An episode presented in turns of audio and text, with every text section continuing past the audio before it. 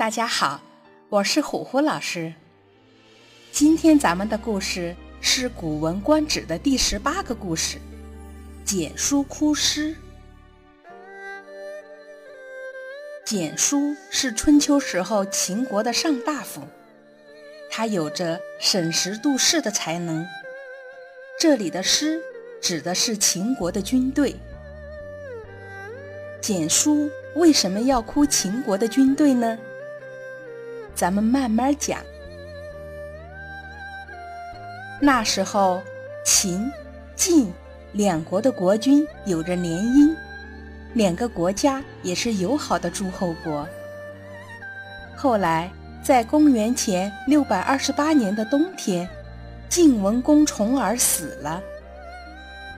因为晋国国君家族的发祥地在曲沃，所以晋文公的灵柩需要运到曲沃去埋葬。就在送葬的队伍刚走出国都的时候。发生了一件非常灵异的事情。装殓晋文公尸体的棺材里面，忽然发出了牛叫一样的声音，这可把前去送葬的人们吓坏了。遇到这种事情，谁也不知道该怎么办，只得把占卜官请来。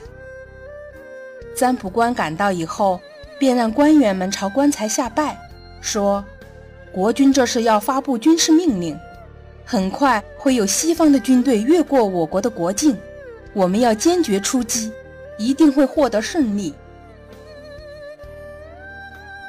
晋国的西方就是秦国，难道和晋国友好的秦国要来袭击我们的国家吗？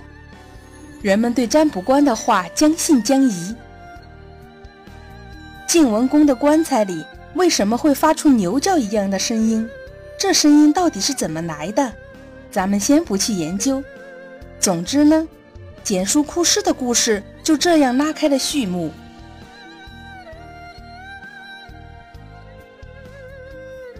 就在晋文公棺材事件后不久，秦国派到郑国去的大夫齐子，让人给秦国国君秦穆公带来消息，说：现在我掌管了郑国国都北门的钥匙，如果悄悄派来一支人马攻其不备。一定可以占领郑国的首都。郑国是一个相对弱小的诸侯国，它的位置在秦国的东面。如果要到郑国去，秦国必须越过晋国的国土才能到达。曾经，晋文公邀约秦穆公一起攻打郑国，郑国派出老大夫烛之武，半夜到秦穆公的军营，答应以后郑国做秦的下国。秦穆公这才退兵回去，因为秦穆公的女儿嫁给了晋文公重耳，两国也一直友好，因此秦国也没有对郑国再有进一步的行动。现在晋文公死了，派到郑国的棋子又传来这样的消息，秦穆公有点急躁起来，他想趁着晋国新老交替，无暇顾及其他的当口，一口吃掉郑国。于是，秦穆公把手下得力的老臣简叔找来征求意见。其实，秦穆公并不是征求要不要打郑国的意见，而是希望简叔出些好主意，看看怎样才能更好的吃掉郑国。没想到，听了秦穆公的话，简书却说：“让军队偷偷摸摸去袭击那么远的国家，臣没听说过。”到时候军队跑得精疲力竭，那边又有了防备，怕是打不赢吧？您想啊，发兵出征，千里奔袭，这么大的事情，郑国怎么可能不知道呢？万一打不下来，将士们白辛苦一场，肯定会出现怨恨，甚至反叛，这不是大大的不利吗？这兵是万万发不得。简书的话像一盆凉水泼在秦穆公头上，让秦穆公非常丧气。虽然他也知道简书说的话有道理，不过秦穆公并不打算放弃奔袭郑国的计划。毕竟在他看来，晋文公死了，强大的晋国暂时失去了威慑力。这种机会太难得了，此时不动手，更待何时？于是秦穆公召见了孟明视等三位秦国的名将，让他们领兵奔袭郑国，人马就从东门外出发。秦穆公的决定让简叔非常震惊。简叔知道这种情况下出兵是非常危险的。晋文公虽然死了。晋国的军队又没死，秦国要去奔袭郑国，崤山是必经之路，那里地势险要，晋国不会容忍秦国军队擅自越境，一定会在那里伏击。到那时，秦军会有全军覆没的危险。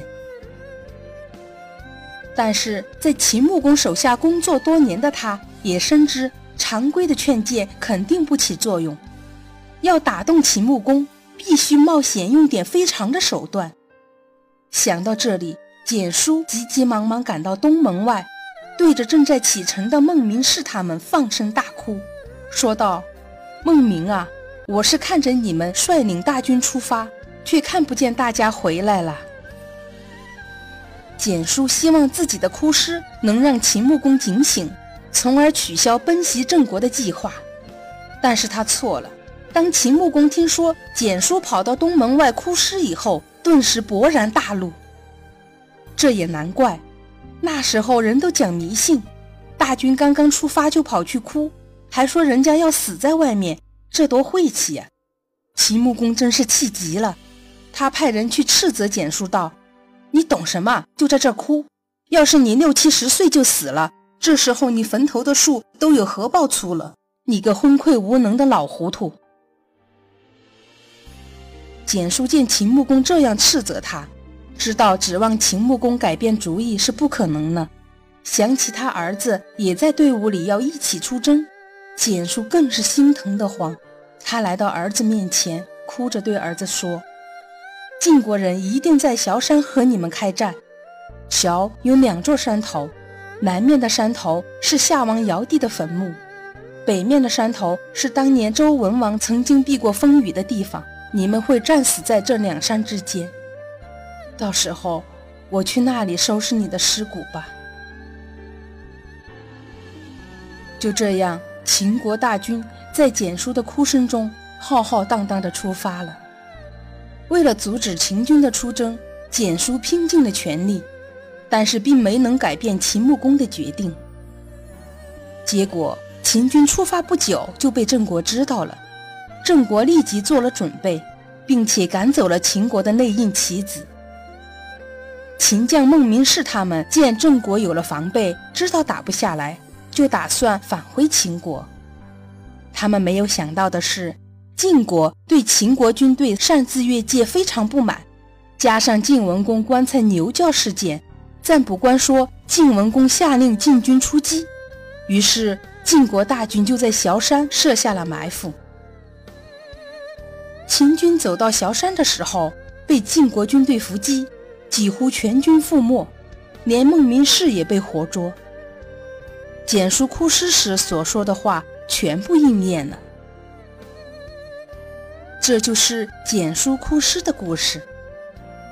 故事讲完了，谢谢大家的收听，咱们下个故事再见。